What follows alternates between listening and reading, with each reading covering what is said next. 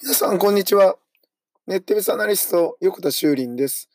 今日も人工知能 AI について考えていきたいと思います。なんかですね、また新しいニュースなんですけど、えー、AI がですね、音声から感情を分析できるようになったということで、例えばコールセンターなどでお客様の音声っていうのをですね、解析することによって、それを人間がね、ちゃんと接客をするんだけど、その相手の声のそのトーンとかですね、によってどういう感情かっていうのを4段階で分けるそうです。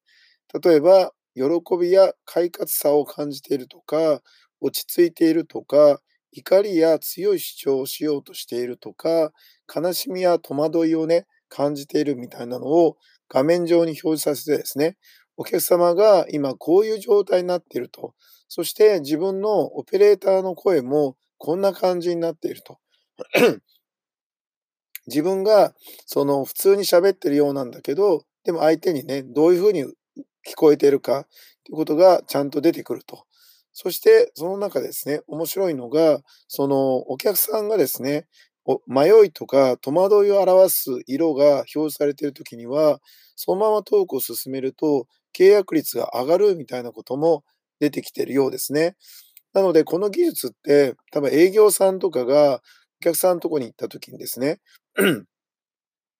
まあお客様に見えないような形でお客様のその感情っていうのをなんかね、えー、この、まあ例えば Apple Watch とか自分のスマホの画面とかもしくは何かワイヤレスの何かそれでですね、えー、感知したりすることができれば、そうするともしかしたら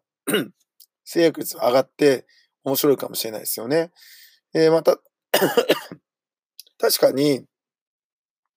ツイッターなんかでも、ツイッターのみんなのつぶやきから感情分析するみたいなのがありますから、その音声、文字認識からすることプラス、さらにその声のトーンから分析するってことも加えれば、さらにね、正確に